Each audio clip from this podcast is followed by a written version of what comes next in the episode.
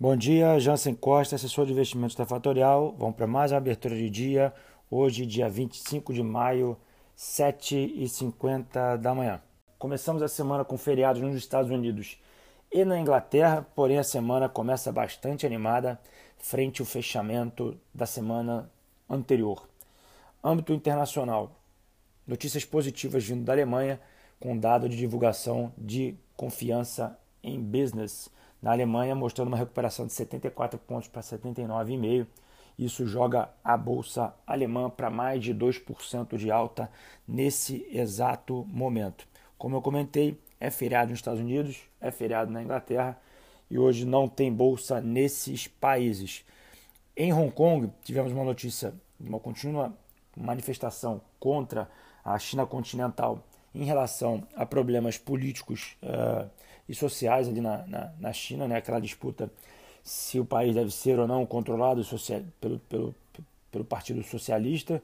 Isso gera uma tensão local e uma tensão entre os Estados Unidos também em função de uma disputa demo, é, política é, em relação a esse assunto.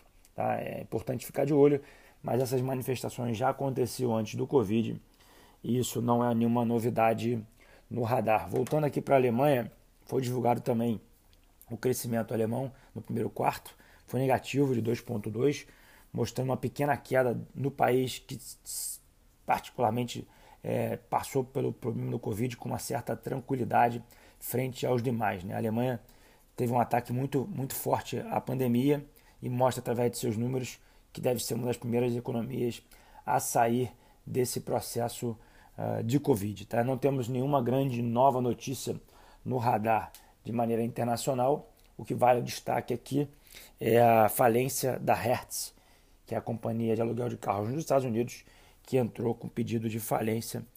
E é importante que as pessoas físicas, os investidores aqui no Brasil, entendam que o mercado americano de aluguel não tem nada a ver com o mercado brasileiro de aluguel de carros. As principais, as empresas que têm mais lucratividade nesse mercado são as brasileiras. O mercado tem outro dinamismo aqui no Brasil. É importante salientar essa diferença para que evite tomadas de decisão incorretas, tá?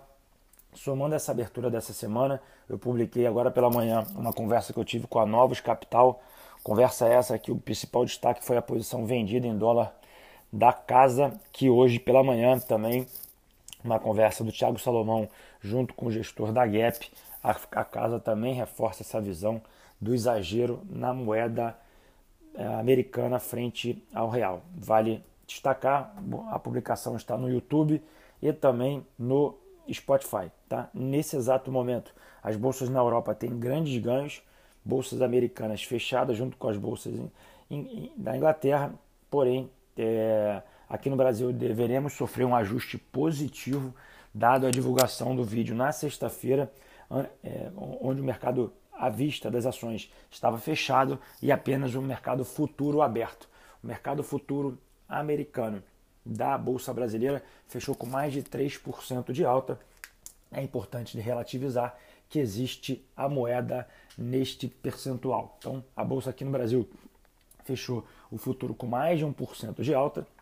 Então, deveremos ter um ajuste aqui na abertura do dia. Lembrando que bolsas americanas fechadas, geralmente o mercado local acaba é, colocando a bolsa onde quer, sem uma paridade com o mercado americano. Bom, por hoje, início da semana, é, é, é isso, né? As bolsas americanas fechadas, WTI operando a 33,56 de alta, DAX, que é a bolsa alemã, fechando, fechando com positivo de 2%, uh, ah, o VIX, né, que é o índice de medo lá, operando nos futuros próximo a 30 pontos, e os mercados uh, parecem abrir de maneira bastante otimista aqui pela manhã.